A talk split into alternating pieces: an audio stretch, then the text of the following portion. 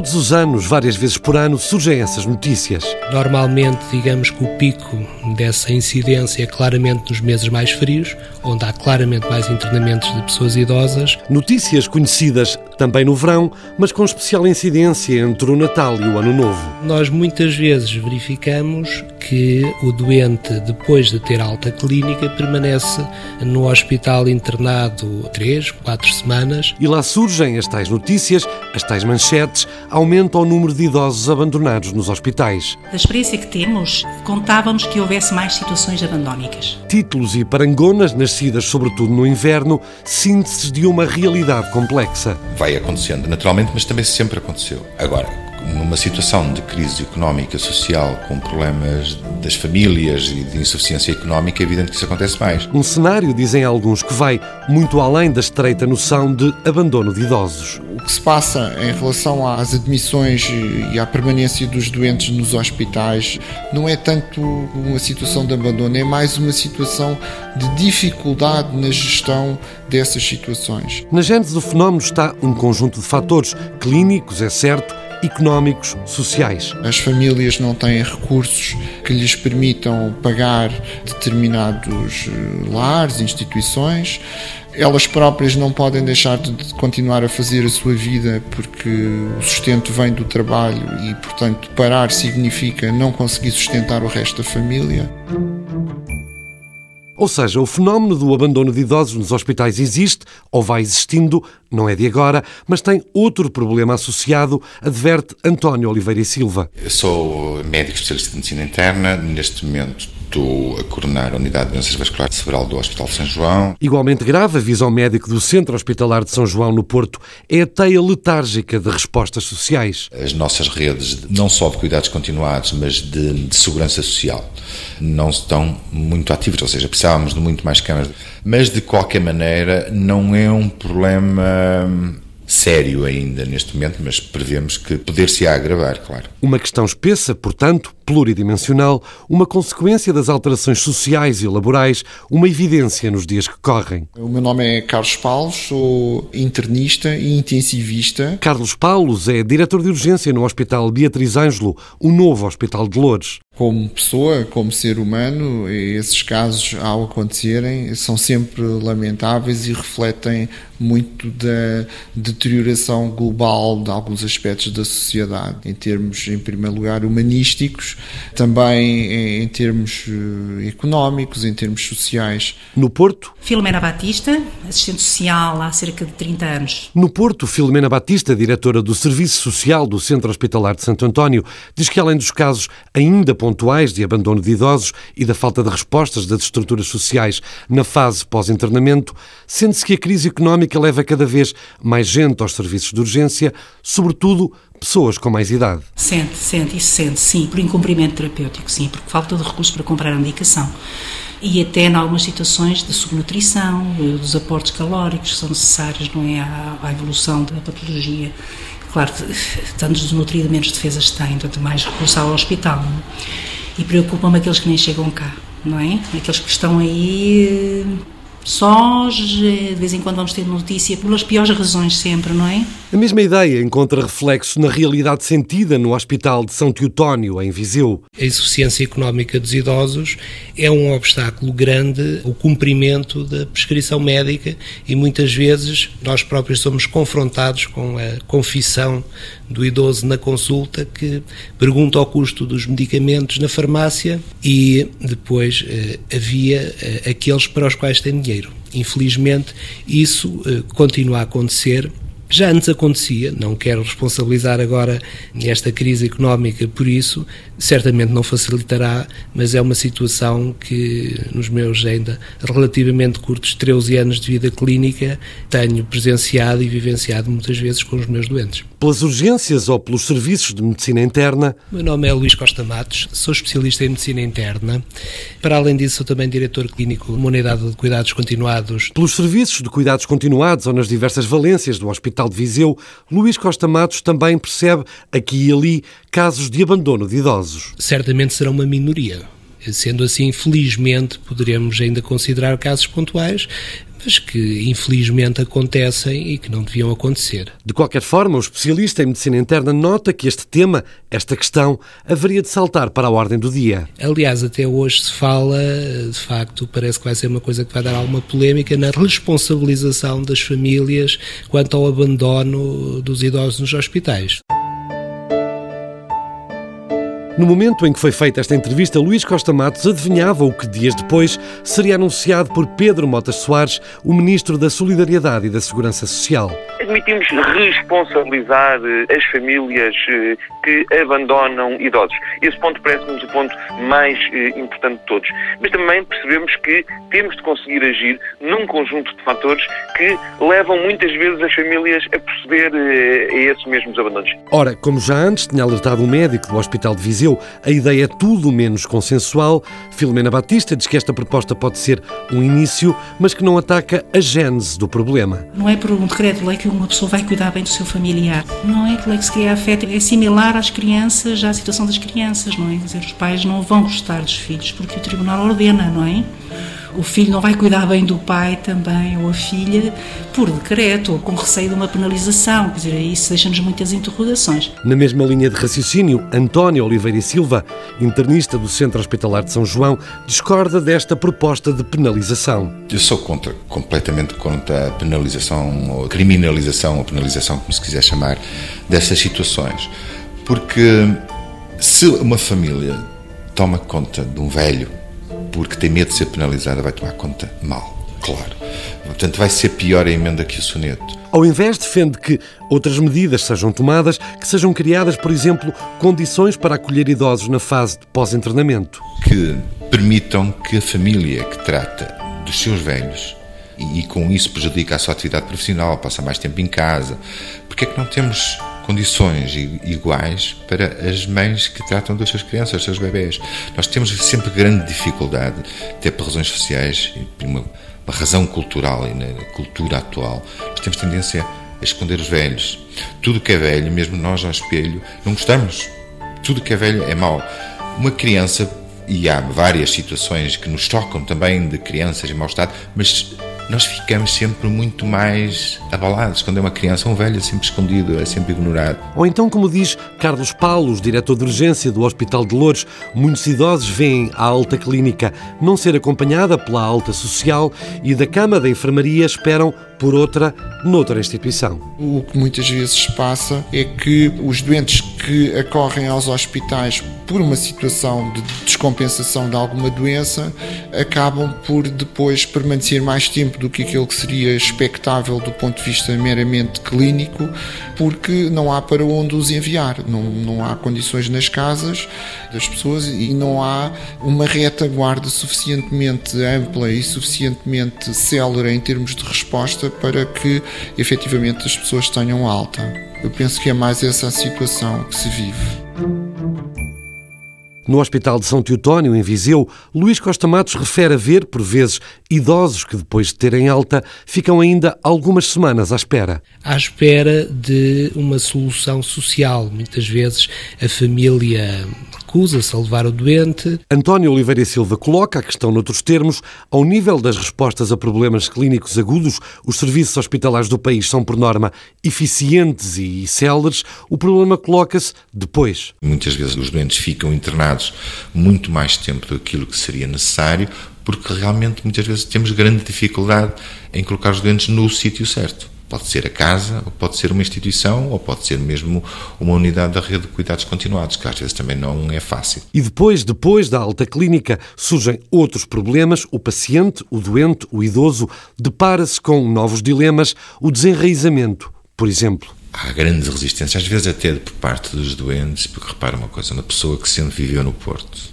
um velhinho, que está lúcido, embora tenha as suas dificuldades e que precisa de um período de recuperação é colocado numa unidade de longa duração onde houver vaga, em ceia, quer dizer, completamente desenraizado, sem possibilidade de visitas de família. Quer dizer, estes fatores também contam muito. Deve passar muito pelo fomento de instituições de solidariedade social, de, das misericórdias, haver algum tipo de benefício destas instituições em cuidarem destas pessoas. Também no Porto, mas no Centro Hospitalar de Santo António, os serviços sociais dirigidos por Filomena Batista estão habituados a tratar deste ato de tempo entre a alta clínica e a alta social. O que acontece é que também há a tradição no Hospital de Santo António de haver um entendimento bom das equipas neste sentido, não é? E, e de perceber claramente que o doente, se for embora sem as condições eh, sociofamiliares garantidas, eh, adoece, não é? Portanto, saúde e social estão absolutamente interligados, não é? Portanto, nunca o Serviço Social sentiu muita pressão nisso, aquela pressão desagradável pode acontecer em algumas outras estruturas, hospitalares e de saúde. Acho que há aqui uma boa tradição no hospital, portanto, o aspecto humano apurado.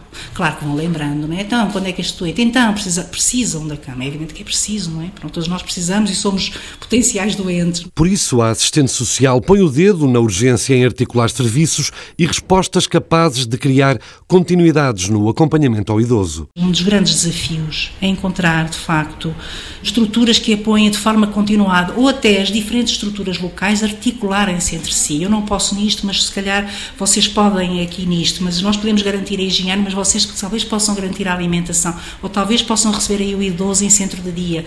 Quantas vezes os idosos não entram em centro de dia porque não têm autonomia na deslocação? Isto também é rígido, mas as estruturas também nos dizem que não têm condições para pagar uma carrinha, para pagar quem vá ajudar, auxiliares para ajudar o idoso a entrar na cadeira de rodas ou como seja. Não é? Há uma série de descontinuidades que têm que ser trabalhadas, socialmente trabalhadas. E esse desafio, a criação de uma rede de continuidades, é também matéria que interessa à área clínica de um hospital. Diz respeito ao hospital e respeito aos médicos, porque tudo o que diz respeito à pessoa nos interessa, como é óbvio. E todo o ciclo de tratamento da pessoa nos interessa. O hospital é muito virado para a agudização das doenças. Nós resolvemos as coisas no período agudo. O problema depois é, é, é jusante que depois se reflete a montante, porque se nós não tivermos capacidade de dar alta às pessoas, obviamente não podemos internar, porque temos a capacidade esgotada e, portanto, vamos falhar no tratamento de agudos. Também aqui, no acompanhamento do doente idoso, surge uma dicotomia bem nacional a frieza das grandes cidades versus o calor cotidiano dos pequenos meios. Seguramente nas regiões rurais a resposta é mais rápida do que nas regiões urbanas. As regiões rurais têm muitas vezes eh, aldeias com eh, centros de dia, com pequenos eh, lares de acolhimento das casas do povo, não é? E, e o ambiente mais pequeno acaba por uh, permitir muitas vezes uma resposta mais rápida. Nas cidades é mais complexo. Carlos Paulos, o diretor do Serviço de Urgência do Hospital Beatriz Ângelo em Lourdes, defende também uma redefinição das prioridades no serviço hospitalar. Por um lado, penso que se deveriam preparar, redimensionar as estruturas que existem no sentido de uh, uma eventual redução de camas agudas e um aumento de camas continuadas. Por outro lado, é preciso criar novas estruturas ou readaptar estruturas já existentes de cuidados continuados fora dos hospitais. Portanto, não significando isto que o Estado tenha que ser o elemento prestador. Portanto, o Estado, na minha opinião, provavelmente em quase tudo, eh, deverá ser o elemento regulador, o elemento eh, orientador mas não necessariamente o elemento prestador direto, porque provavelmente não tem dimensão económica. E o país está a preparar-se para lidar com o aumento da esperança de vida, com o advento da já chamada quarta idade? Eu talvez não seja a pessoa mais indicada para responder a, a essa questão. Pouco depois, o mesmo diretor do Serviço de Urgência arriscou uma resposta. É uma questão de política, de preparação estratégica do presente e do futuro. Muito honestamente, aquilo que se está a ser feito, o que eu posso dizer é que é insuficiente. Neste momento, penso que o país está a cuidar bem da sua rede hospitalar aguda. O mesmo, diz, já não acontece na área dos cuidados de saúde primários. Onde, como sabemos, o acesso aos cuidados de saúde primários eh, é limitado, não há uma capacidade de resposta adequada e isso significa menor prevenção de doenças e significa maior sobrecarga dos hospitais e, nomeadamente, dos serviços de urgência hospitalar. E por isso temos um país onde a média dos doentes eh, nas urgências hospitalares ronda, em qualquer hospital, os 300 doentes diariamente. Metade destes, ou mais de metade, não são doentes para virem ao hospital, são doentes para ir a, consultas dos cuidados de saúde primários. E não vamos discutir o porquê porque quando se estão a encerrar SAPs e CATOS e, portanto, no fim de contas, eh, centros que poderiam eh, reduzir o, aporte destes doentes aos hospitais, portanto, estamos nitidamente a verificar que estamos a, seguir no caminho contrário, que é concentrar tudo no, nos hospitais. Antes de abordar a questão do aumento da esperança média de vida, Luís Costa Matos avança com alguns dados para acentuar a urgência do que dirá a seguir. No meu serviço de medicina interna, nos anos de 2002 a 2007, a idade média dos doentes internados foi de 68 anos enquanto que em igual período, em 2007 a 2012, esta subiu para 75 anos. Por esse motivo, o internista, que é também especialista em geriatria, chama a atenção para uma constatação simples. O problema do envelhecimento é um problema que nos deve preocupar a todos nós.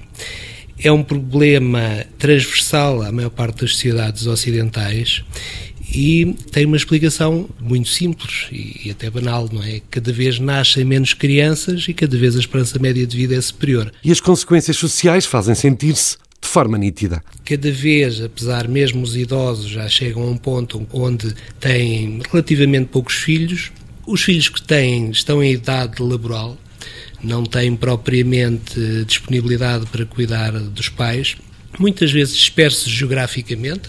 Muitos dos nossos idosos têm os filhos, enfim, eh, em Lisboa, noutras cidades, até no estrangeiro.